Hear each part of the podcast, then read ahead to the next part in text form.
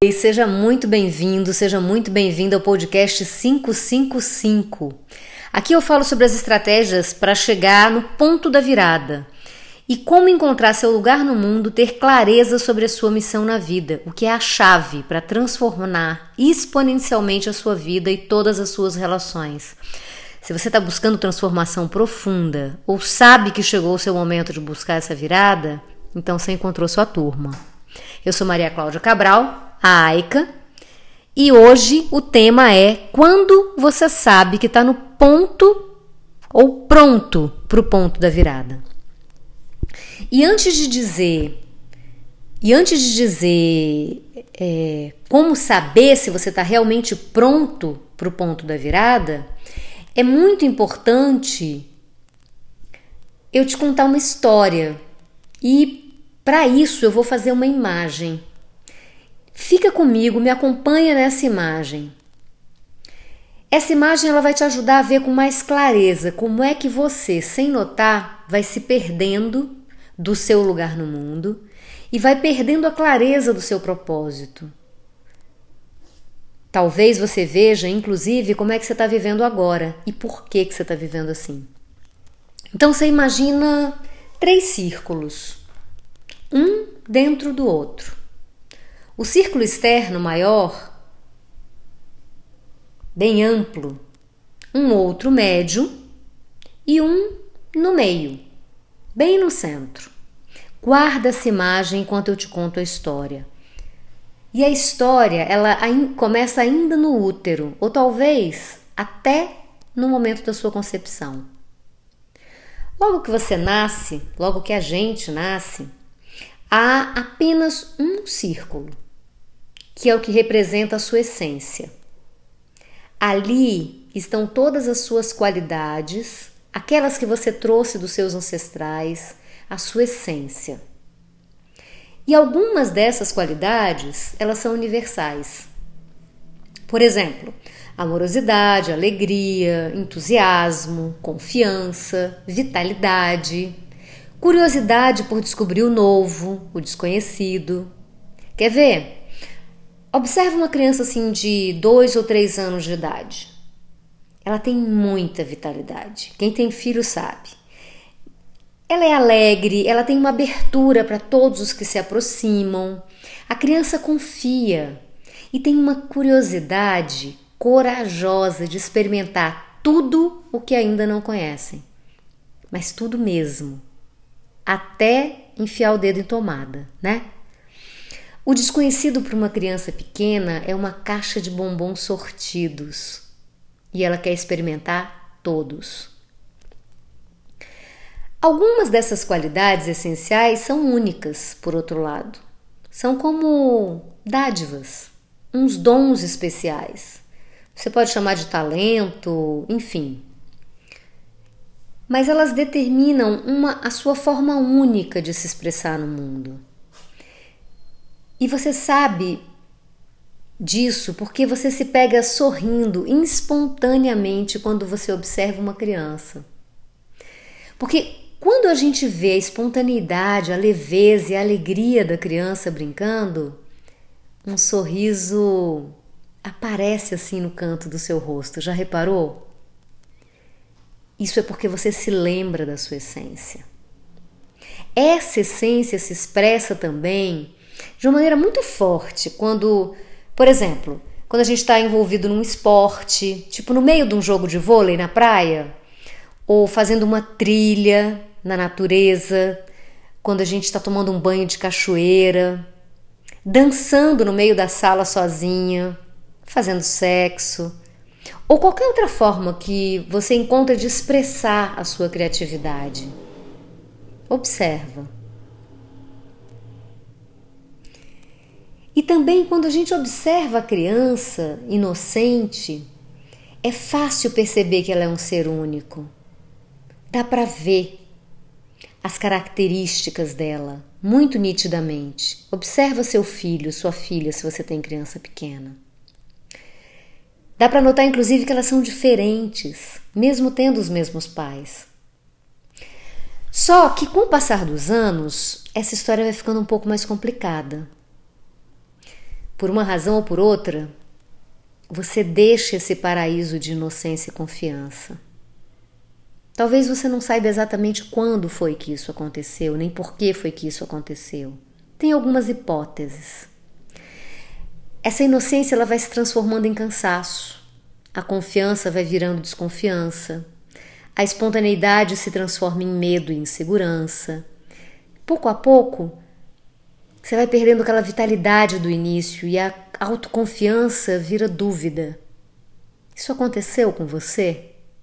Você conhece alguém com quem tem acontecido?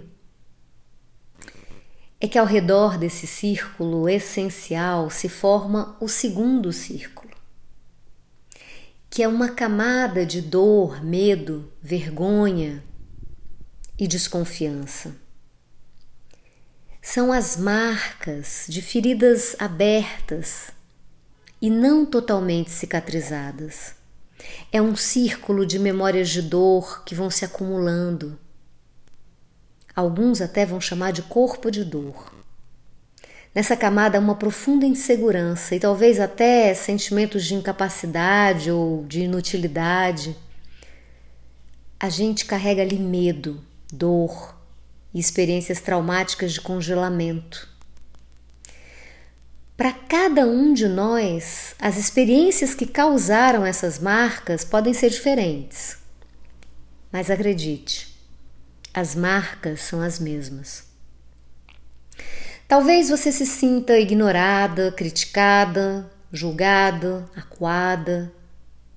Talvez a sua sexualidade e a sua vitalidade estejam reprimidas. Talvez você já tenha sofrido algum tipo de abuso verbal, psicológico, sexual ou mesmo alguma violência. Talvez, só talvez, você tenha de ter desempenhado um papel na sua família que não era o seu, ocupando o lugar de um dos seus pais por qualquer razão, ou porque um deles era ausente, ou porque o outro tinha uma depressão ou alguma uma, alguma incapacidade física, talvez até você tenha se sentido pressionada a atender as expectativas de alguém. Ou, por outro lado, um dos seus pais, ou os dois, abusavam de álcool ou de drogas. Talvez a sua casa fosse uma praça de guerra. Talvez até um ou ambos dos seus pais eram ausentes, seja fisicamente, seja emocionalmente. São muitas as possibilidades. O fato é que quando uma criança não percebe amor e respeito, veja que eu não disse que ela não recebe, eu disse que ela não percebe amor e respeito, ela acredita que não merece aquilo. Quando uma criança ouve que os seus talentos, suas qualidades, suas características não têm valor. Tipo, você não é capaz nem de, ou você não serve nem para. Ela acredita. Se alguém que ela ama e confia está dizendo aquilo, se as pessoas mais importantes da vida dela estão falando, só pode ser verdade, não é? Então ela acredita e vai perdendo o seu amor próprio, ela vai se tornando insegura, percebe o mundo como um lugar em que não é seguro se expressar como realmente é, porque as suas características não são bem-vindas. E como ela ainda é uma criança, ela não percebe que os adultos em torno dela têm problemas. Ao contrário, ela acredita que ela é um problema. A gente se lembra, às vezes, desse tipo de experiência. Pode ter sido demais e, para nos proteger, o nosso corpo nos desligou dessas memórias. Então, pode ser que você também não, não se lembre desses registros, mas eles estão ali, numa parte oculta de nós, num quartinho escuro dos fundos. Só que essa história ainda não acabou.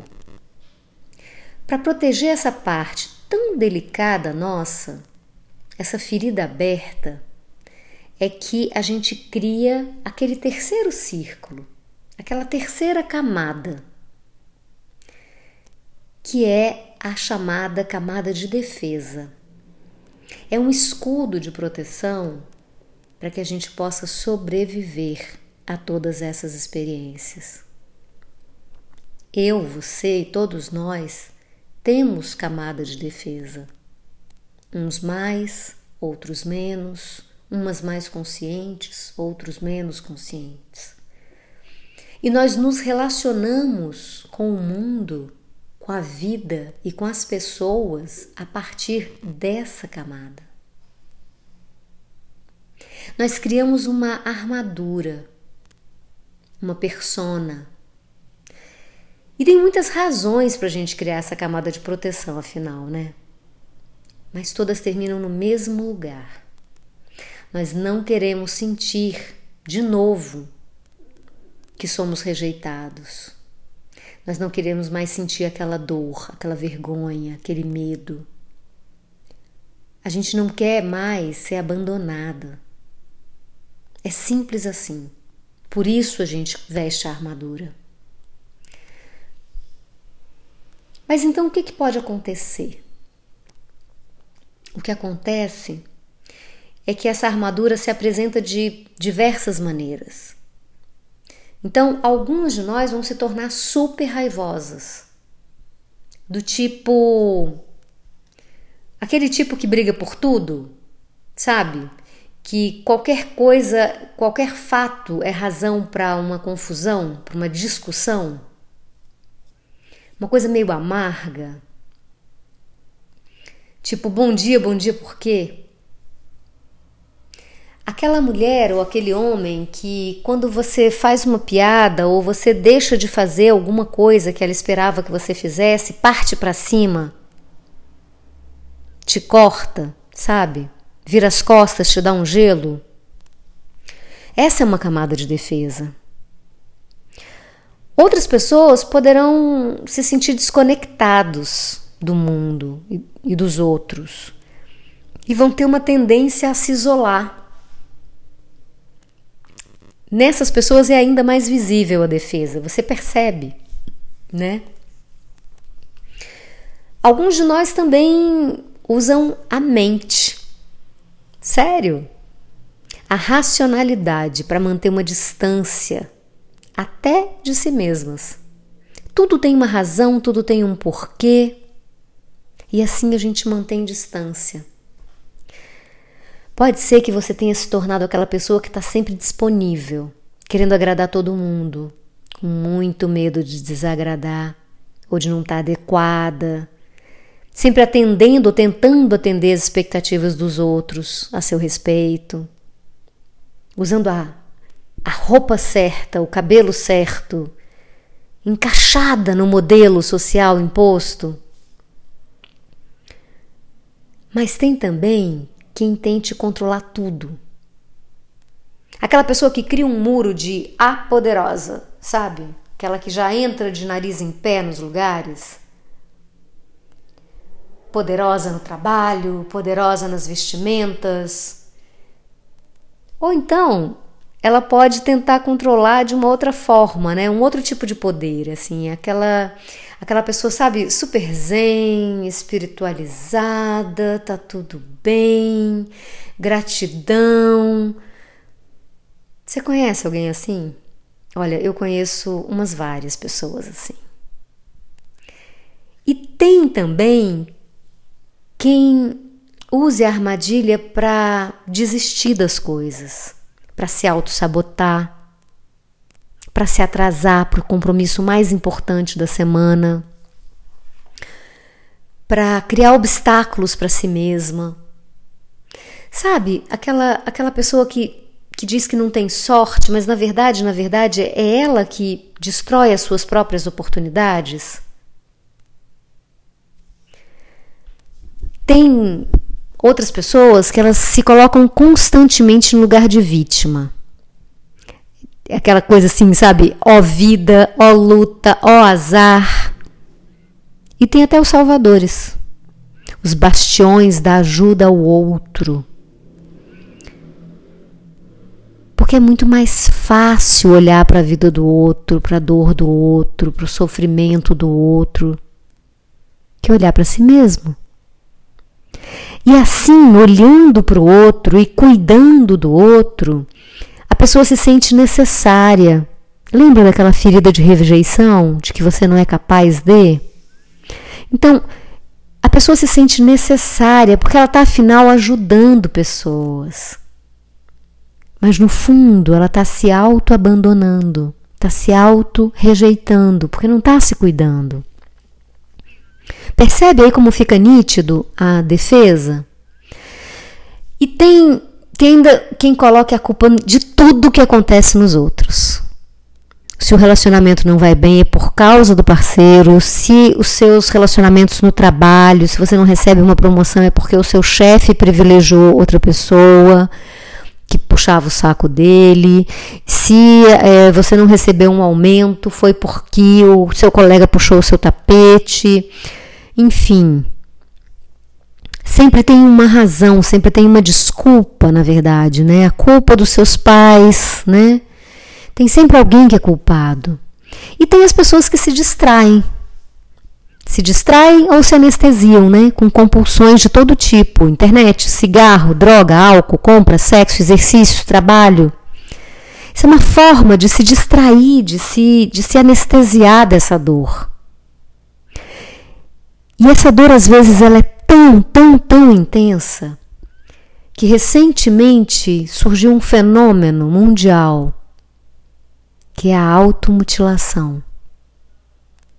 Qualquer coisa que faça você não sentir a sua dor, mesmo que faça sentir ainda mais dor, como é o caso da automutilação.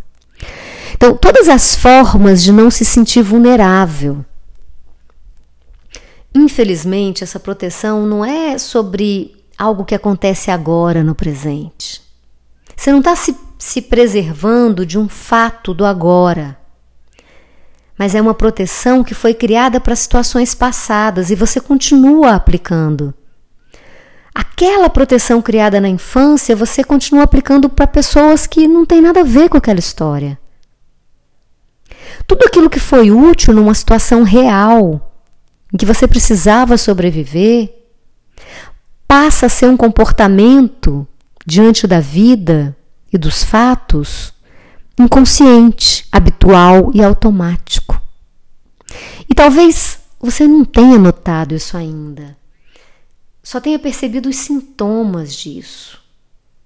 A carreira que não decola, a exaustão de trabalhar demais, a solidão, ou a solidão a dois, as repetições nos relacionamentos amorosos fracassados, ou até o vazio de uma vida cheia de coisas, com tudo o que você sempre quis e na qual você não consegue ver sentido, como se faltasse algo, mas objetivamente não falta, então você não sabe nem nominar isso.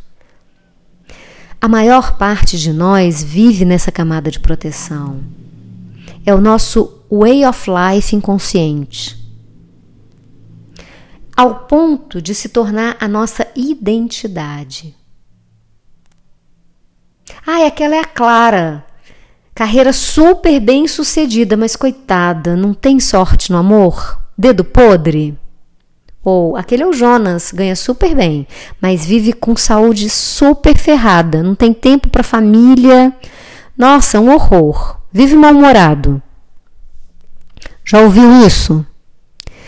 Dito tudo isso, você deve estar se perguntando, tá, mas quando é que ela vai falar?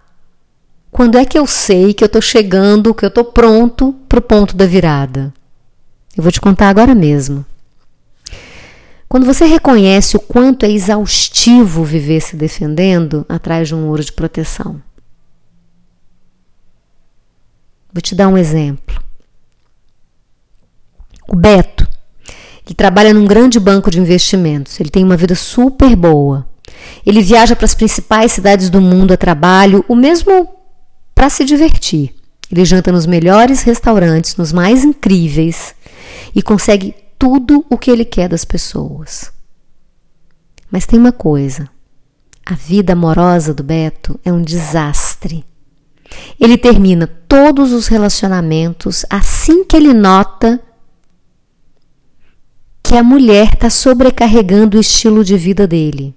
Ou ele é abandonado quando a mulher se dá conta de que ele é afetivamente indisponível e que ele nunca se abre.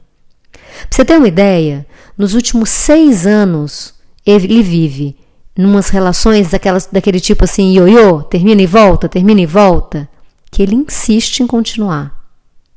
Em algum momento, talvez ele perceba algo que ele não sabe dar o nome, mas ele vai notar que não está funcionando a vida dele, que está esquisito. Tipo, tem tudo, mas falta, sabe? Não, não tá legal. Quando também você reconhece que está vivendo sem amor, sem amor por si, pelos outros, ou então, como dizia o Cazuza, você está vivendo de amor inventado, sabe? Adoro um amor inventado. E sempre se machucando mais e mais para confirmar a crença de que ninguém te ama. Também a gente percebe que está pronto para o ponto da virada quando o seu corpo pede arrego, quando o seu corpo joga a toalha e você nota que a sua saúde foi para o buraco. Outra pista é quando você reconhece que está machucando muita gente e se machucando também. Outro exemplo, né? De estar tá se machucando. A Rosana, ela está num relacionamento há cinco anos com o João. Mas ele, ela se sente super desapontada porque ele vive mergulhado no trabalho. Raramente ele está presente. A comunicação entre os dois já não funciona faz tempo. Ela se apaixonou por um homem seguro, poderoso, sexy, por um homem interessante, mas ela se sente traída, porque ele não sabe ser íntimo. Expectativas? Será que a Rosana olhou para o João e viu um príncipe encantado que ia suprir ela de todas as necessidades da criança, de atenção, de presença, tipo 100%, como, como a criança espera ter recebido da mãe? O que, que você acha? Às vezes a gente passa por desilusões uma atrás da outra: rejeição, perda, solidão, depressão, perdas financeiras. Ou simplesmente a vida que a gente tem parece vazia, sem sentido. Aqui você chega num ponto crucial, que é exatamente o ponto da virada. O momento de escolher permanecer numa vida que está tudo bem, mas não está tudo bem, algo que não está funcionando, ou a gente busca por ajuda e guiança. Eis o ponto da virada. E pode ser que você já tenha chegado a esse ponto e esteja buscando respostas, buscando saídas, mas parece que, mesmo que você faça todas as terapias, processo de coaching, use florais, leia os melhores best-sellers de autoajuda, ou faça cursos, parece que nada realmente vira chave. Ou vira, mas vira uma parte da história. É um pedaço, um passo. E cada pequeno pequena ferramenta dessa vai virando um pedacinho, mas você não sente que tem uma transformação profunda realmente. Então, só você que pode me dizer se você está no ponto da virada, se você já fez a virada, mas não está encontrando essa transformação, essa super virada de chave. Essa virada de chave que vai te levar para uma vida superiormente interessante, sabe? Bom, e na próxima semana a gente vai continuar falando sobre o ponto da virada e as estratégias para encontrar seu lugar no mundo. e ter clareza sobre a sua missão na vida. A chave para transformar exponencialmente a sua vida. As estratégias que eu usei para mim e que funcionaram e funcionam até hoje. Toda quinta, 5h55 da tarde, a gente tem um encontro marcado no podcast 555 para falar sobre esse ponto da virada e como transformar a sua vida exponencialmente e de maneira consistente. Eu fico por aqui. A gente se vê na próxima quinta-feira.